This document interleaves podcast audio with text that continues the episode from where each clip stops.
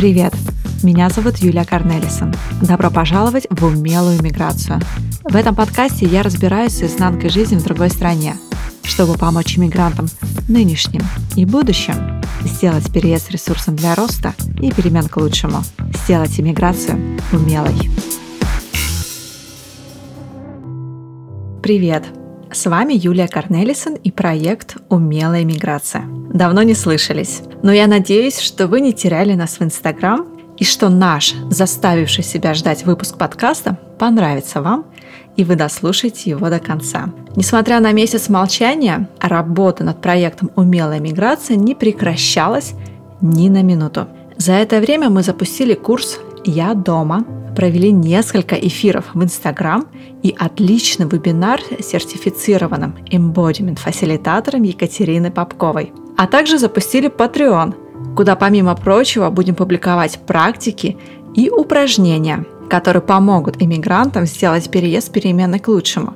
Для кого-то адаптироваться к новому месту, для других лучше познать себя, для третьих – нахождение внутреннего ресурса для действий и достижения желаемых целей. Например, как это. И сегодня мы попробуем освоить самую главную позу в йоге, которую еще называют асана. И это асана шавасана. Почему она главная? Я где-то услышала о том, что именно она позволяет или заставляет вас вернуться на коврик в следующий раз для новой практики. Или это я предлагаю познакомиться с такой методикой, как ВУП, которая применяется при работе с любыми целями, начиная от академической успеваемости до избавления от сахарной зависимости. Вы уже сможете услышать их на нашей странице в Patreon. Поддерживая нас на Patreon, вы на самом деле участвуете в подготовке нашего подкаста, так как каждый ваш донат пойдет на производство выпусков и развитие проекта Mindgration. Присоединиться к патронам можно по ссылке patreon.com slash mindgration. Ну а сейчас долгожданный выпуск. Слышите этот звук?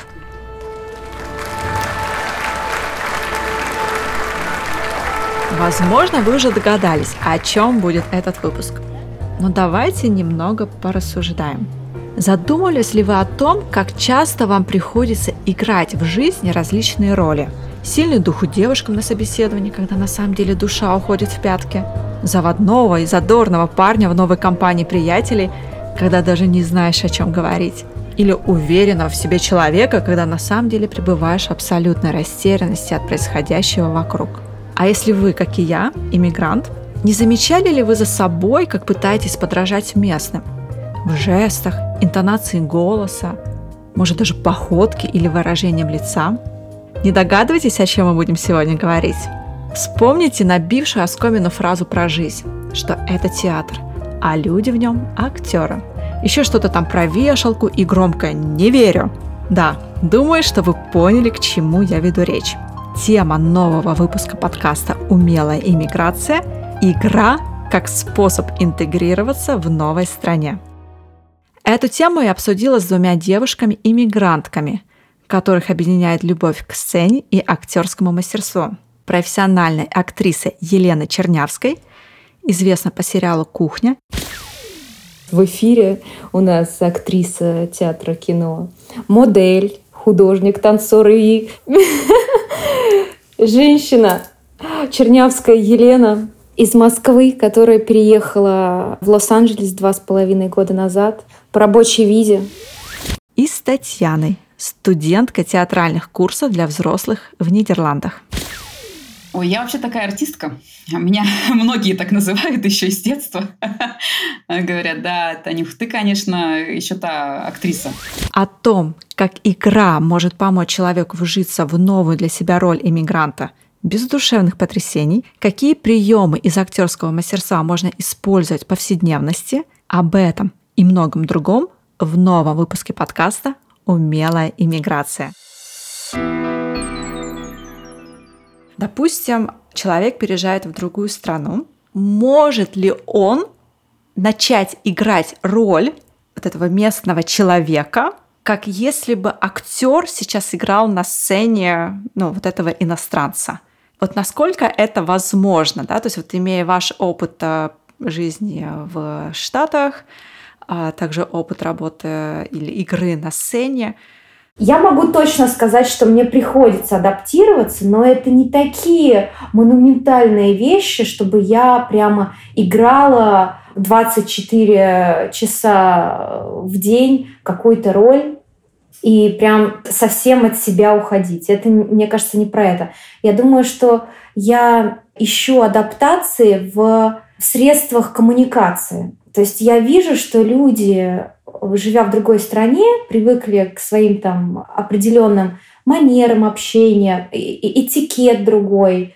И вот, вот в этих моментах я пытаюсь как-то детально рассмотреть и попробовать быть более этичным, вот, наверное, в этом направлении. Здесь мне приходится работать. Я могу пример хороший привести. Я когда начала эм, искать там агентства какие-то, общаться на таком официальном уровне с людьми, ты видишь людей первый раз или вообще их не видишь, тебе надо писать письмо, правильно, официальное. Как я пишу официальные письма, меня никто не учил, и у нас есть э, определенный там русский этикет, который не экстра гипер вежливый. Мы, скорее всего, более точные, конкретные. Мы никогда не будем писать что-то лишнее или говорить что-то лишнее. Мы чаще всего а, после слова «здравствуйте» переходим сразу к делу, правильно? А в Америке здесь нужна предварительная ласка, назовем это так.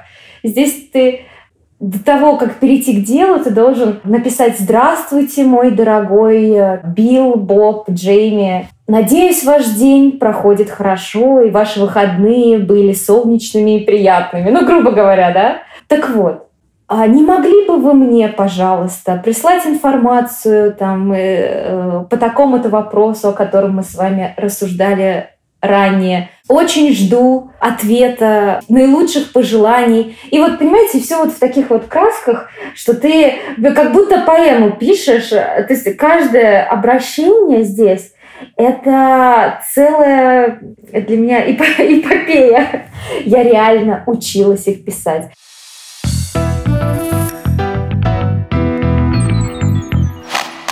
А вот если вот этот пример взять и сейчас его раскрутить, допустим, вот происходит встреча да, с американцем, и, в принципе, при встрече они тоже довольно-таки вежливы, да, и очень такой стереотип американцев, что они всегда улыбаются, а всегда там how are you, там, да, вот эти um, small talk и так далее. Ну, и получается, что, допустим, мы назовем это словом таким подхалимством, что ли, да, как вы воспринимаете это? Я к этому отношусь не как к тому, что я подхалимничаю, я принимаю это как норму поведения. Но, конечно, когда ты задаешь все эти вопросы, ну вот я лично когда задаю, да, здравствуйте, как ваши дела, как прошли ваши выходные, надеюсь, у вас все хорошо, там, э, там нет никакой ду душевной подключенности. То есть люди это спрашивают не из-за того, что им действительно интересно, это просто формальность просто другой уровень вежливости, давайте это так назовем. И я это понимаю и пользуюсь этим тоже формально, давайте так назовем. Но если это формальность, э, то я, получается, играю, потому что я этого не привыкла делать на формальном уровне. Если я спрашиваю человека, как у него дела, то я действительно интересуюсь, как у него дела. У меня очень русский менталитет. Я пользуюсь э, крайне узким, скажем так, набором вежливых фраз, просто для того, чтобы не показаться грубой или не тактичной, невежливой и вообще, не дай бог, оскорбить человека. Но вот всеми красками, которыми пользуются там, мои знакомые, которые долго здесь живут, я не то, что не владею, э, я могу это делать, но я, я не знаю, это как будто против меня. Я не могу. Мне это, это против... То есть это получается все таки есть разделение, да? То есть вот это сейчас игра на сцене, а это жизнь. Конечно. Жизнь интереснее сцены. Ты же живешь. Зачем в жизни играть? Тут... Игра, она ограничена, жизнь нет. Мы уже подошли к вопросу про актерское мастерство. И что мне интересно, очень бы хотелось узнать из первых уст. А, психологи или те люди, которые работают а, с телесной осознанностью, говорят о понятии таком, как конгруентность моего эмоционального и телесного. Да? Конгруентность — это соответствие моего внутреннего с моим внешним. Да? Ну, грубо говоря, а если я внутри сейчас буду очень грустной, да, то есть я воссоздам эмоцию печали, тоски, в этот момент я не могу говорить, что я самый лучший специалист в своей профессии. Да? То есть мое вот это внутреннее состояние будет оказывать влияние на то, как я внешне проявляюсь. Специалисты говорят о том, что идет соответствие того, как я себя внутренне ощущаю, с тем, как я себя проявляю.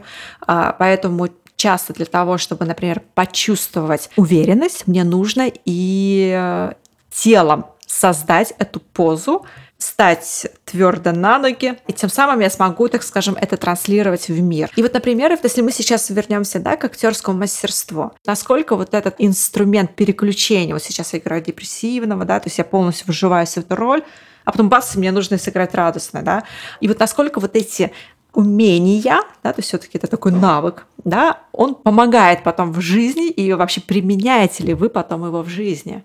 И как это делается? Ну, здесь, скорее всего, самое главное – это внимание. То есть, если хочется уметь переключаться, нужно поделать упражнение на внимание. Потому что где сила?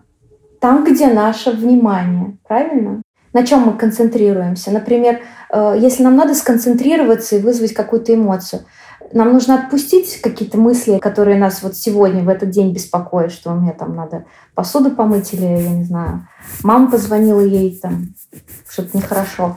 Тебе надо отключиться, и с помощью того, что ты умеешь контролировать фокус своего внимания, ты можешь завести себя в какое-то воспоминание. У тебя есть память физического действия. Вот ты вспоминаешь если мы говорим, да, про грусть, печаль, беду. Вспоминаешь какой-то случай, который у тебя вызвал вот похожие эмоции, которые тебе вот сейчас надо вызвать. И ты вспоминаешь, что это у тебя было такое в твоей жизни. Это вот по Станиславскому, да. А по Чехову там немножко наоборот, там больше фантазии, там больше ты импровизируешь и фантазируешь, да и в какой момент вот происходит вот это переключение, да, то есть когда наступает точка, что вы понимаете, ну вы же все-таки как бы не на сцене, да, а вот когда вы понимаете, что Бац. А, как только когда все сработало. Ну, например, я не знаю, вот, вот э, нужно какое-то чувство уверенности, правильно? Нужно какое-то чувство смелости. Я себе помогаю, если у меня утром этого ощущения в себе нет, и я там какая-то недоуверенная, я, у меня есть конкретные вещи. Мне сильно музыка помогает. То есть я включаю музыку, которая вызывает у меня воспоминания с каким-то фильмом о смелости, например. Или э, музыка, которая у меня ассоциируется с событием, смелым, ярким, с людьми. Я могу даже поставить интервью человека, который у меня ассоциируется вот с тем, что мне нужно. Потом я подключаю всякие внешние факторы. Я могу подушиться более таким парфюмом, более строгим, более жестким. Могу даже мужским парфюмом подушиться для того, чтобы почувствовать какой-то мужественности и силы. Могу в одежде это применить, могу в обуви, чтобы у меня шаг был уверенней, чтобы я не была там тоненькая, хрупкая маленькая девочка на каблучках, такая вся, еле иду, узкая юбка, шаг неуверенный. Наоборот, могу брюки одеть, могу одеть какую-то плоскую обувь. Ты как бы выстраиваешь себе образ, что ли. Ты, в общем, себе помогаешь всеми путями, чтобы прийти к этому чувству, которое тебе поможет стать более уверенным и смелым. Да, но это очень круто. На самом деле сейчас вот эти аспекты, которые вы называли, они прям э, очень перекликаются с тем, что также используется в подходе embodiment или э, телесной осознанности, да, то есть когда я обращаю внимание на то, как я себя чувствую и ощущаю в этих брюках или в этой обуви. У каждого свои вот эти точки опоры, потому что вот мне там, я не знаю, духи, да, помогают. У кого-то, может быть, даже каблук, высокая шпилька ассоциируется с какой-то смелостью. Может, был какой-то в жизни случай, где проявилась какая-то смелость, и девушка была на каблуках, и у нее теперь на всю жизнь останется вот эта вот ассоциация, я не знаю, вот этот стан, походка. Вот она себя смело именно на каблуках чувствует. Почему бы и нет? То есть и мы все, мы просто должны ну, вернее, мы не должны, мы, мы вспоминаем, э, анализируем, так сказать, свои победы, свои какие-то поражения и берем вот эти детальки маленькие, которые в нас вот потом вызывают обратно эти все реакции, которые нам нужны.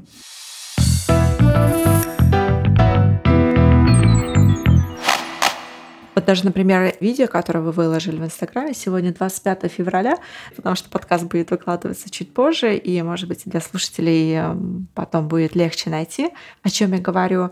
А, жить своей жизнью, монолог, да, то есть там образ меланхоличной, такой глубокой, где-то задумчивой девушки с элементами такого сатиризма, да, в каких-то моментах усмешки, наверное, да, то есть вот это правильное слово. Сколько времени у вас занимает на подготовку к тому, чтобы войти в эту роль, потом прочитать, соответственно, остаться в этой роли, какие образы в тот момент вы активируете у себя в голове или в теле, чтобы оставаться в роли меланхоличной, задумчивой девушки – и потом, что происходит, что вы как бы выходите из этой роли и говорите, все, я теперь э, Лена такая, какая я есть. Но вот конкретно этого монолога и этого случая у меня как-то все постепенно происходило. Не то, что я прям резко в него вскочила за одну минуту и за одну минуту выскочила. Почему я решила его прям записать? Это было такое спонтанное решение. У меня было такое настроение.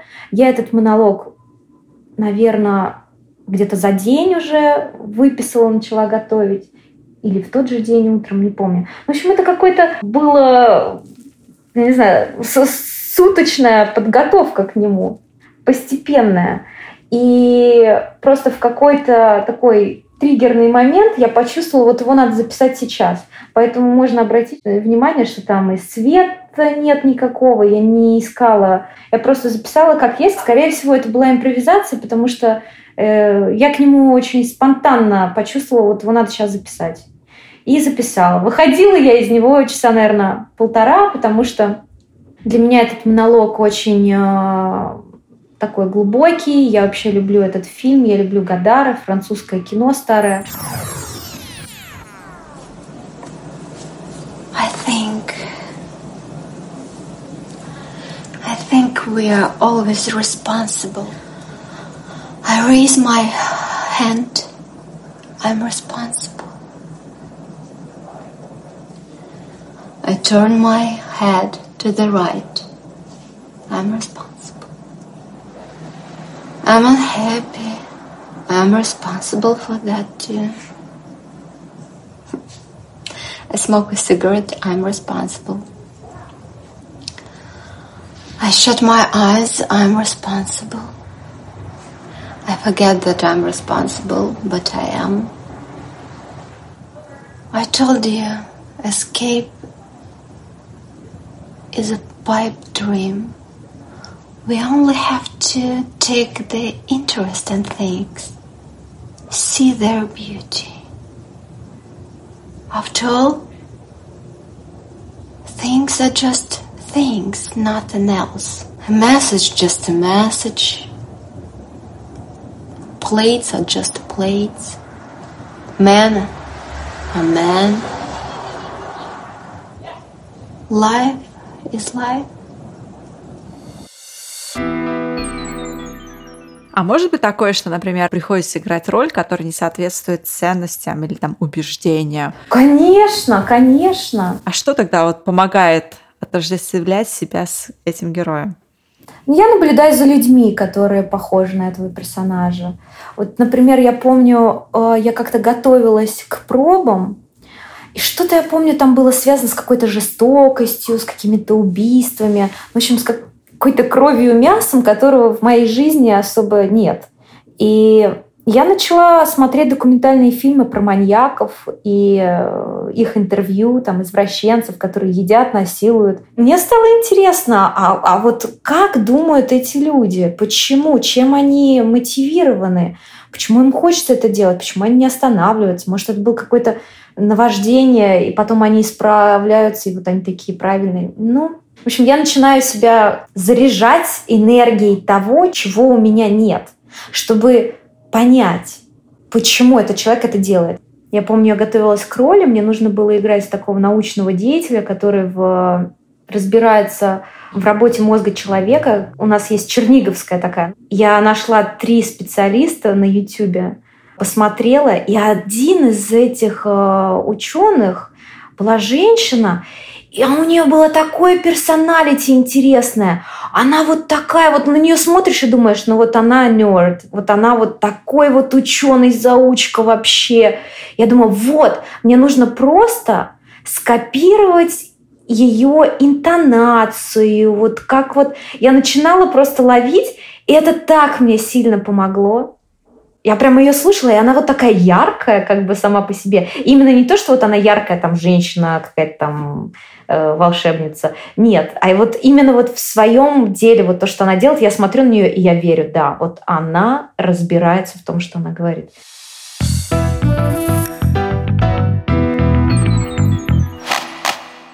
Помогает ли вот эта игра на сцене там, или в кино потом для каких-то личностных качеств, может быть, для укрепления самооценки, или, может быть, для укрепления уверенности в своей красоте или в своем уме? Этот вопрос возник из того, что вот сейчас есть направление психологии работы с травмой или работы с, с какими-то психологическими отклонениями через игру на сцене, и человек а, может воспроизвести те качества, которые ему не достают как бы в жизни, на сцене, и тем самым проникнуться, да, то есть впитать этот сок того, как это могло бы быть, если бы оно вот у него было в повседневной жизни, или же, может быть, наоборот, проиграть какие-то сценарии из травматического опыта на сцене, потому что для меня это безопасное пространство, я же все-таки как бы играю роль, и тем самым проработать это в, психологически внутри себя для пересмотра, может быть, своего восприятия. Я могу в это поверить, и вообще я считаю, что это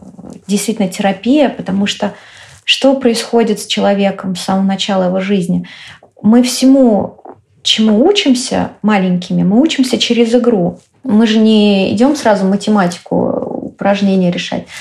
Через игру это самый мягкий, самый такой безопасный способ чему-то научиться и что-то на себя, ну, в чем-то себя попробовать, найти себя. А было, например, такое, что сыграли какую-то роль и понимали, фу, какое это все-таки классное качество. Или, например, понимали, что, о, вот этого качества мне в жизни не достает. Вот моя роль сейчас, да, то есть мой персонаж, которого я играю, вот он такой, а мне вот этого качества не достает, я бы хотела бы его привнести в жизнь. Или наоборот, фу, какое неприятное качество, не хочу, чтобы оно у меня было.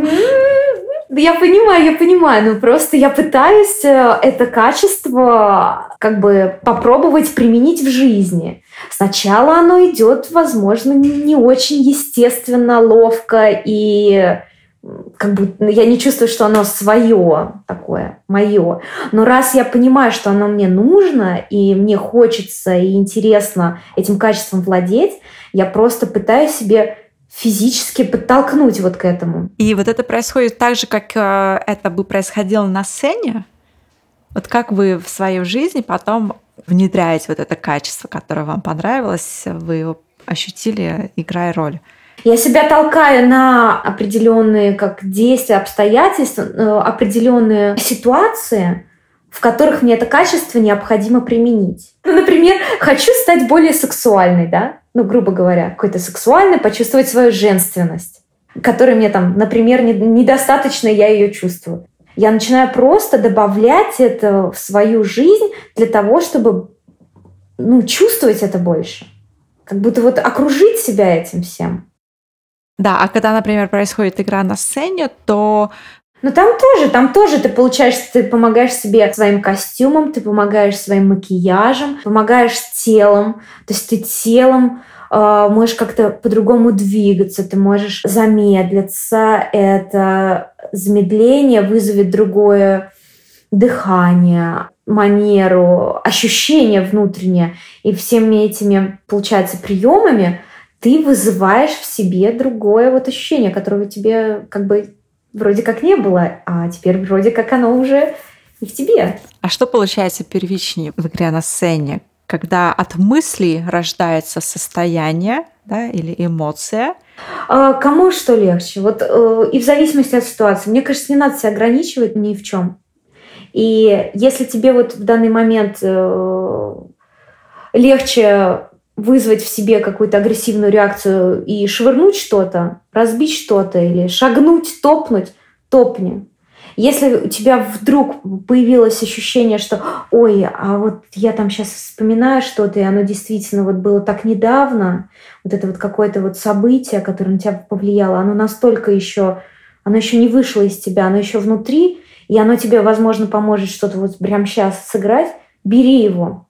Все, что, все, что полезно, э, может быть, надо всем пользоваться. Как мой вот учитель Герман Петрович Седаков говорил, ребята, не надо игнорировать вообще ничего. Вот утром проснулись, споткнулись, почувствовали что-то, принесите это на сцену сегодня вечером в спектакле. Принесите. Это вашу роль сделает э, чуть-чуть другой. Э, не такой, как вчера. Вам этот спектакль еще играть 253 раза. Пускай каждый раз будет другой. Приносите вот все, что может э, быть э, ну, таким аутентичным, каким-то живым, просто другим. Повторить успех, который был вчера, невозможно. Можно получить другой успех, но точно такой же повторить это всегда... Сколько я пыталась что-то повторить, это никогда так же не получалось.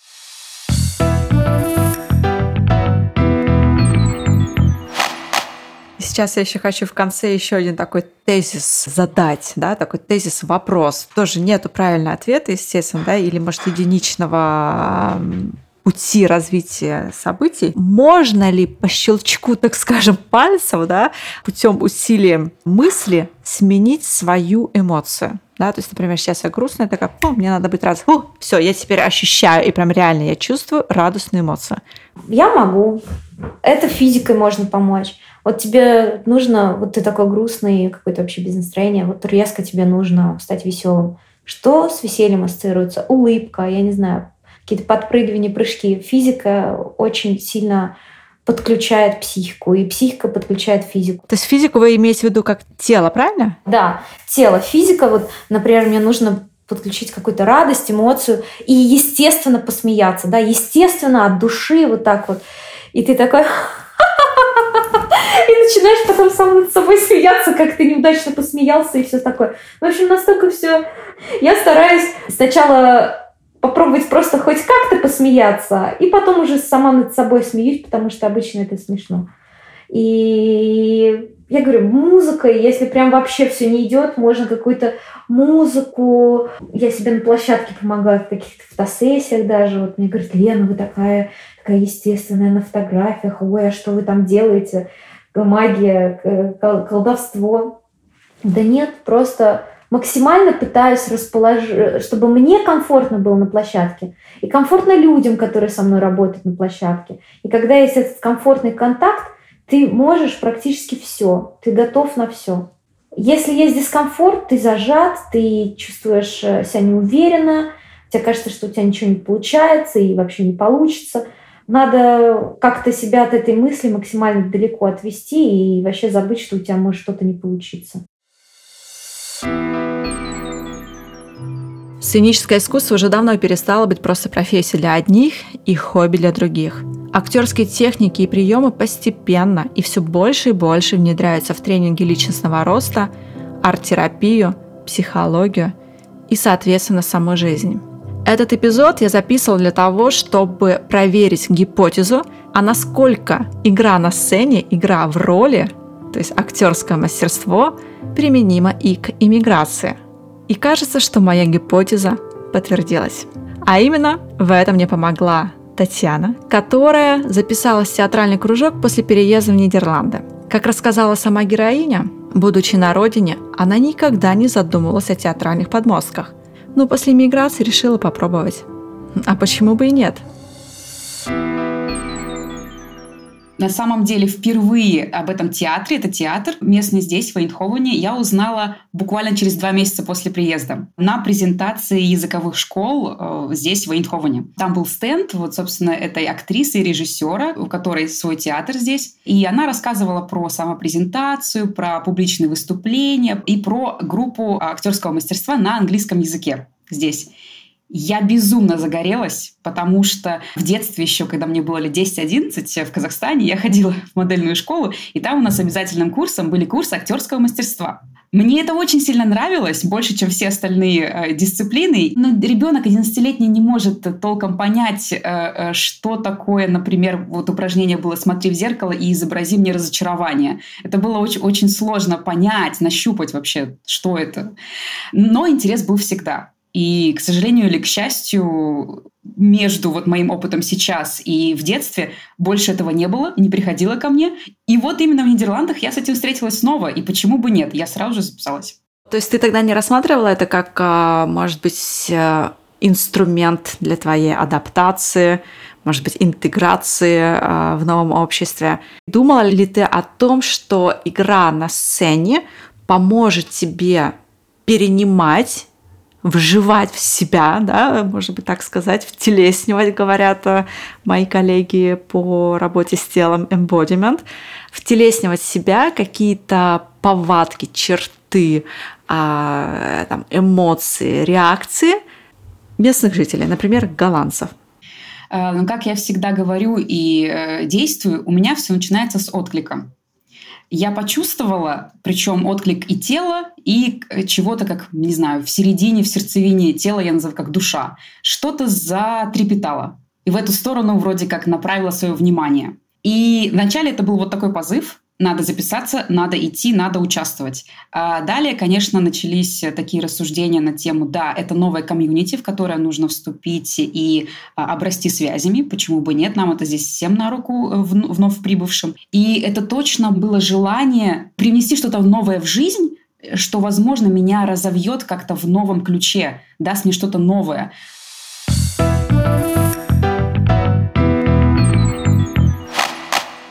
Эмиграция и вообще вот весь процесс, который человек проходит, эмигрировав, да, то есть там начинают адаптации, потом интеграции, а, прохождение разных сложностей, барьеров, э, приятных взлетов, где-то, может быть, больных падений, но что, в принципе, в любой другой жизни случается, да, эмигрировав или нет, просто здесь, может быть, это все очень с большой плотностью происходит и очень быстро. Этот процесс требует от человека достаточно, так скажем, эмоциональных затрат. Игра на сцене в каких-то ролях требует от актера яркое выражение этих эмоций, да, то есть проживание эмоций, как принято говорить, там, негативных эмоций или, может быть, а, не полезных эмоций, да, то есть бесполезных эмоций, где-то более ярко, где-то, наоборот, может быть, а, проигрывать положительные эмоции, где сейчас а, на самом деле как бы не до них вообще, да, то есть в моей жизни сейчас не этот период, где они присутствуют, но я пришла сюда, я играю эту роль, мне поэтому нужно в нее вжиться. Помогает ли это в жизни и, в частности, в адаптации в другой стране?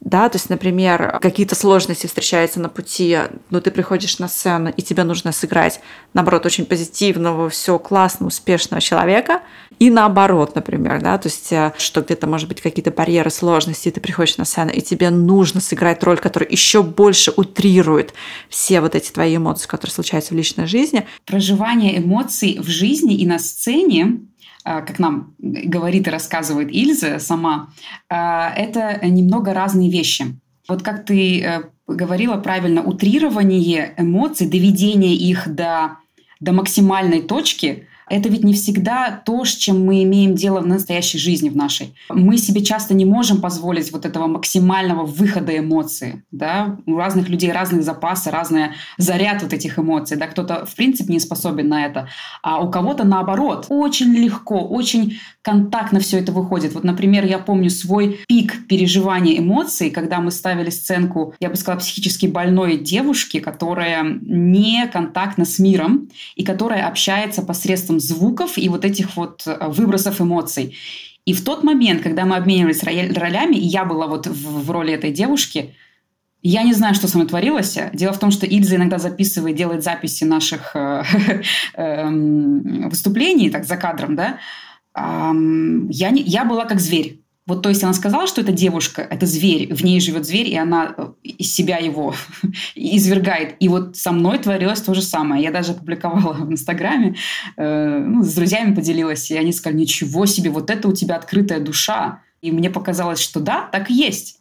То есть в какой-то момент мне, мне надо было, мне это было необходимо.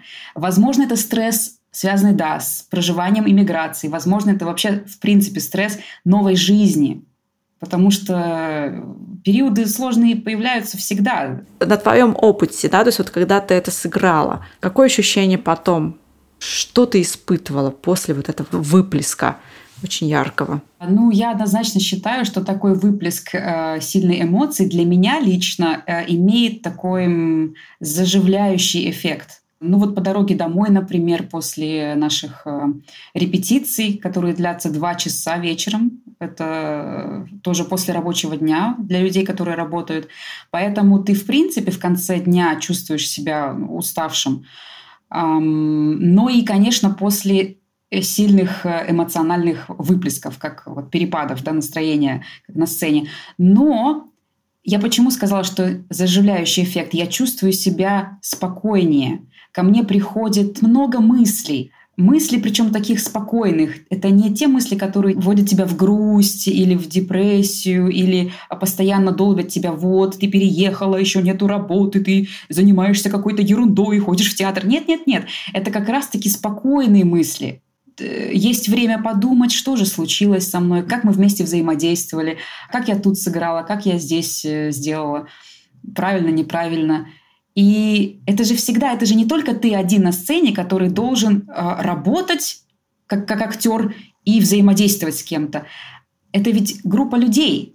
Ты смотришь и на других людей, ты видишь их реакции, ты учишься и ты обмениваешься энергией. Я бы сказала, что это не только выплеск энергии в одну сторону, но также ты и забираешь эту энергию от других.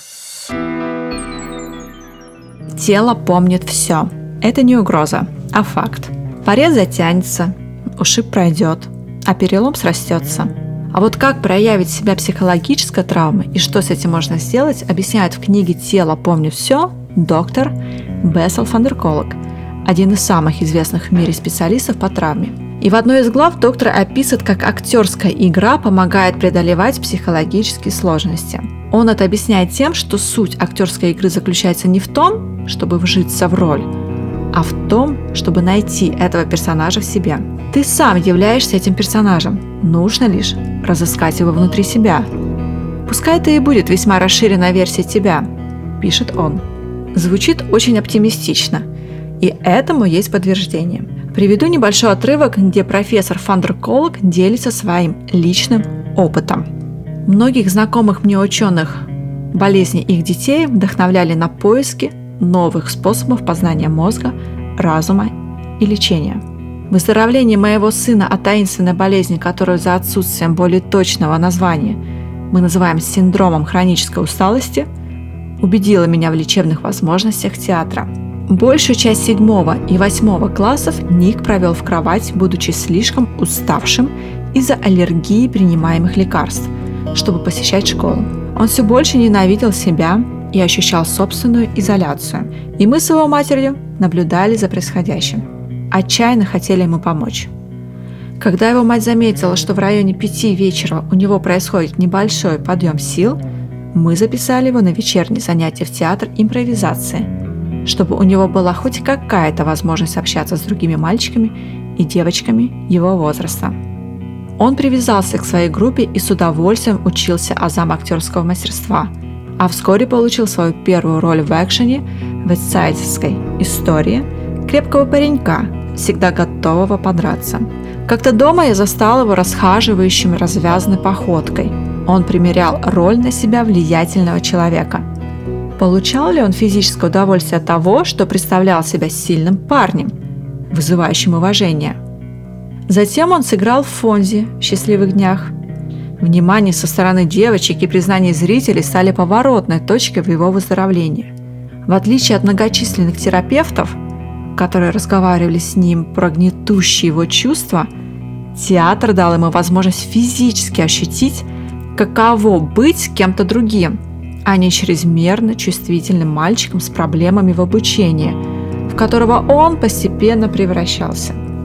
Став полноценным членом группы, он на подкожном уровне почувствовал себя сильным и умелым. Я убежден, что эта новая, сформировавшаяся его версия направила его на верный путь, чтобы стать продуктивным, любящим, взрослым, каким он является теперь.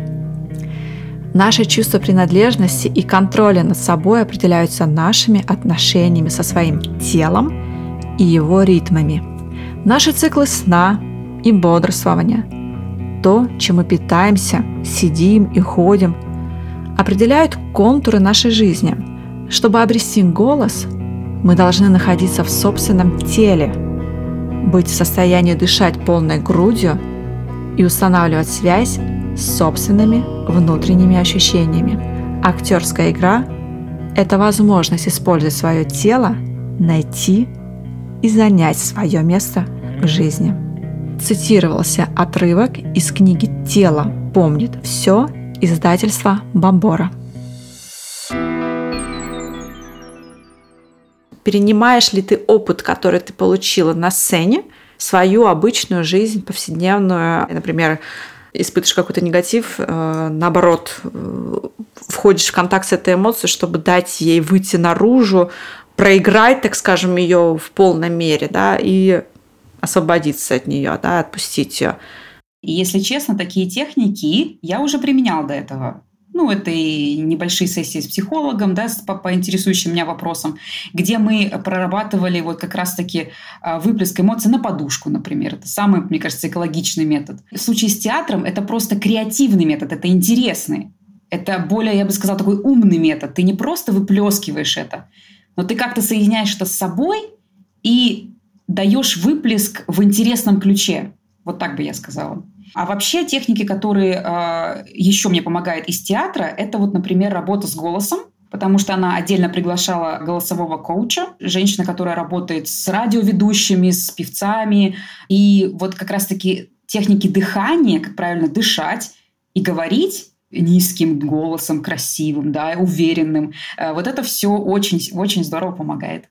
Да, здесь я бы хотела добавить, может быть, это умелый способ выплеска эмоций, э, чтобы присоединить это к проекту «Умелая миграция», потому что он именно об этом. А что может дать мне, иммигрантке, э, курс актерского мастерства? А, я думаю, что актерское мастерство может дать очень много обычному человеку. Ну, во-первых, это ну, всем известные навыки публичного выступления ты на сцене, никуда не деться, ты, ты уже там, в центре внимания, должен вещать. Это точно.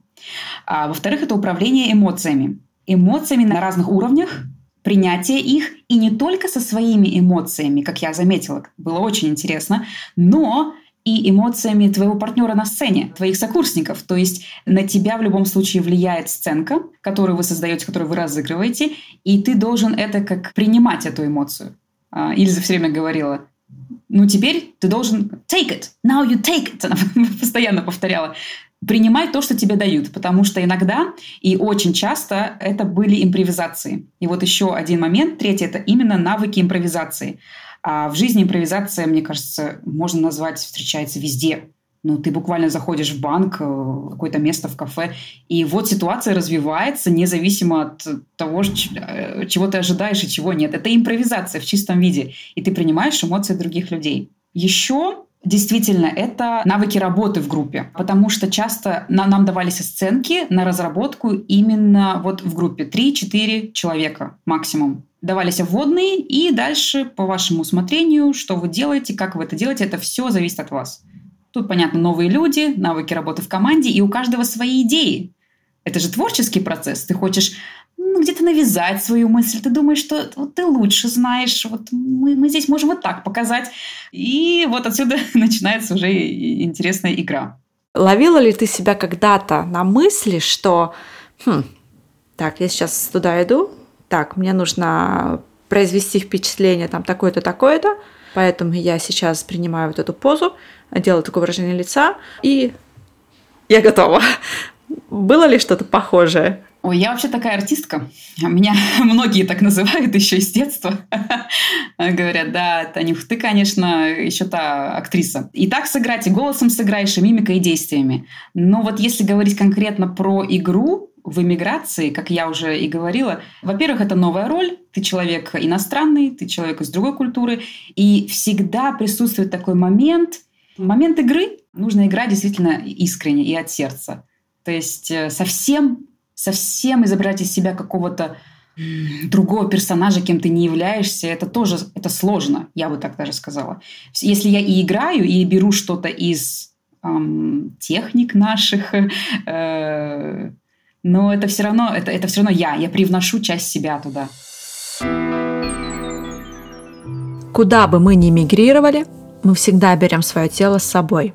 Этой теме был посвящен эфир, который я провела вместе с embodiment-фасилитатором Катериной Попковой, о которой упоминала введение к выпуску. Мы обсудили, зачем учиться замечать свои телесные отклики, что это за навык и как и где его использовать.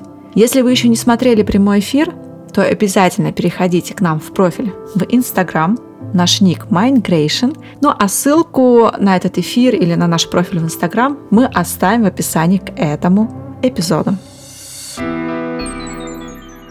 Уверена, что у тебя такие моменты тоже случаются или случались. Например, если ситуация, в которой ты чувствуешь себя некомфортно, неуверенно, неловко. Имея вот этот опыт актерского мастерства, Замечаешь ли ты, как меняется твое тело в плане жестов, а, повадок, может быть, опять же, голос, или вообще вопрос такой общий, следишь ли ты за этим сейчас в своей повседневной жизни, что моя поза может транслировать мое внутреннее состояние. Конечно, очень много моментов в жизни, когда я понимаю, что мне сейчас неудобно, мне сейчас некомфортно, хочется либо сменить э, положение, комнату, пространство, людей вокруг. Да? Чаще всего это выражается, вот если провести аналогию с нашими голосовыми тренингами, например, в актерке, да, это сжимание голоса вот тут вот, когда он вверху-вверху такой, да, и, э, и вот это все очень сжато, вот, вот это все изо рта прям вот говорится, да, на высоких э, интонациях. Я в себе отмечаю, значит, мне некомфортно, мне неудобно, и э, даже не то, что неудобно, я нервничаю. Мне не нравится то, что сейчас меня спрашивают. Или меня заставляют говорить там на голландском, например. Ну, хотя я сама хочу э, пробовать, я, я изучаю голландский уже около года, но тем не менее, да, если я этого не хочу сейчас, не надо меня это спрашивать. И тогда начинается, так это трепещание голосом. Когда ты выжимаешь из себя, что с этим делать? Ну вот из наших, например, техник, что я взяла, что с этим делать? Вообще сильный инструмент – молчание – я сама удивилась, что это, оказывается, работающий инструмент в театре. Ну вот ты на сцене, э, идет какое-то взаимодействие, и ты даешь тишину. Ты ее даешь именно. Вот своему напарнику, зрителям, ну и себе тоже в том числе. Это может быть очень сильно, очень сильно вообще сказано. Ну, понятно, и в публичных выступлениях то же самое, да, рекомендуется делать паузы, остановки, да, чтобы человек, во-первых, взглянул, обратил внимание на тебя, да, и, возможно, про продумал какую-то мысль. И вот когда я нервничаю, я даю себе вот это молчание. я думаю, так, стоп, спокойно, мы сейчас выдержим паузу, мы вернем голос вниз, в живот, да, где хорошо и уверенно у нас все звучит, да, и продолжим беседу. Или выпьем кофе, или откроем окно, проветрим комнату. Вот. Тогда все будет хорошо.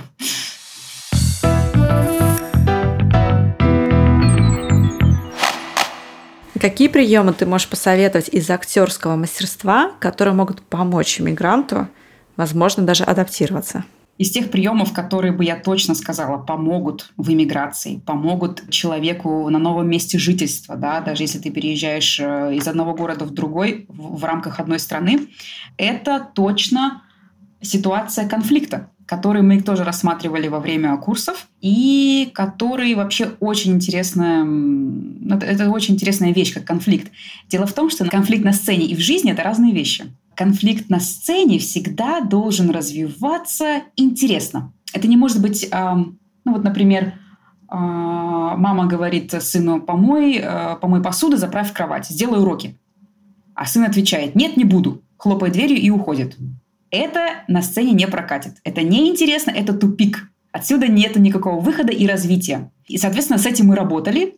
Мы всегда создавали дальнейшие новые какие-то факты, какие-то новые, новую информацию даешь своему э, сокурснику, чтобы он дальше ее э, обыграл. Или молчание, например. Да, это тоже своего рода взаимодействие. Но в жизни же все совсем по-другому. Мы же часто упираемся в свою позицию. Нет, не буду, не хочу. Или, а мне так нравится, и все. И, и уходим. Ну, и вот как раз-таки, наверное, это то, о чем я думала и рассуждала вот после нашей конфликтологии занятий по конфликтам.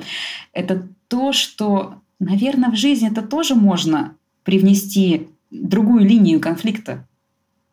То есть можно ввести какую-то новую информацию о себе, можно спросить во время пика конфликта спросить что-то у другого человека, да, поинтересоваться чем-то, а почему так, а, а зачем, чтобы как раз-таки сделать вот эту игру, да, как на сцене. Но получается, тебе это будет только в выгоду. Ты от этого только выгодаешь в настоящей жизни. И вот э, эта ситуация с конфликтом я вижу как пользу для иммигранта в новой стране. Как раз-таки потому, что наши конфликты происходят, во-первых, на новой территории и по каким-то новым причинам, которые нам возможно, еще пока неизвестны. Почему мне в магазине э, сказали одно, почему сделали другое, почему нельзя так, а не по-другому. Потому что ты в новой стране, в новой ситуации. И, возможно, спросив дополнительный вопрос, развив эту ситуацию, да, дальше, как на сцене, ты получишь э, совсем другой вывод, совсем, совсем другую ситуацию. И разрешение конфликта, возможно, абсолютно экологичным способом. Да, или наоборот, не будешь строить какие-то суждения, которые могут быть э, отрицательные или негативные о собеседнике или о местном жителе, или же о том человеке, который что-то передает негативное о местных жителях или стране. Да, не будь упертым бараном, а будь э, очень flexible. как это по-русски? Flexible. От советов к практике. Развиваем умелые навыки для умелой иммиграции увереннее, разговорчивее, выразительнее. Как мы выяснили, именно таким можно стать, если привнести в свою жизнь актерское мастерство. Но я думаю, что на этом это точно не ограничивается. Поэтому я рекомендую обратить внимание на упражнения, которые используют профессиональные актеры. Сегодня я хочу познакомить вас с двумя практиками, одна из которых будет опубликована на Patreon. Итак, первая практика, и она одна из моих самых любимых. Именно она помогает стать мне раскрепощеннее, свободнее, легче. Вы слышите эту музыку? Да-да, сейчас мы будем танцевать. Танцы – одно из самых раскрепощенных и пластичных искусств. Поэтому обойти их стороной, если вы действительно хотите до конца снять зажимы, не получится. Поставьте таймер на 15 минут, встаньте перед зеркалом, ну или не обязательно, и танцуйте не останавливаясь. Можете в это время даже заснять себя на камеру, чтобы потом посмотреть и понаблюдать, как вы меняетесь в танце. Смешивайте жанры, импровизируйте, замедляйтесь или ускоряйтесь. Просто танцуйте, двигайтесь так, как если бы вас никто не видел.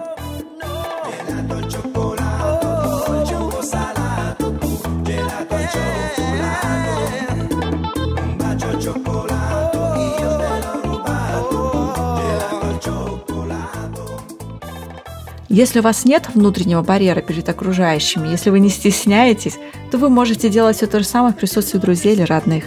Это упражнение обязательно даст результаты, если вы регулярно будете его повторять с включенным вниманием к своему телу и состоянию. Другими словами, если просто делать его осознанно. Наблюдайте, как меняется ваше состояние в танце, что происходит в разных позах. Вот вы, подпрыгивая, взлетаете – а вот уже плавно растекаетесь по полу, если ляжете и будете делать движение лежа. Оно может войти в список полезных привычек и заменить утреннюю зарядку.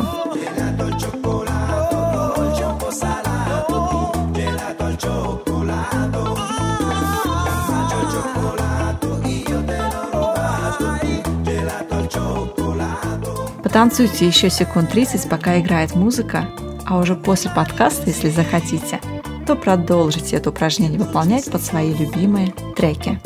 второе практическое упражнение будет опубликовано, как я уже говорила, на Patreon.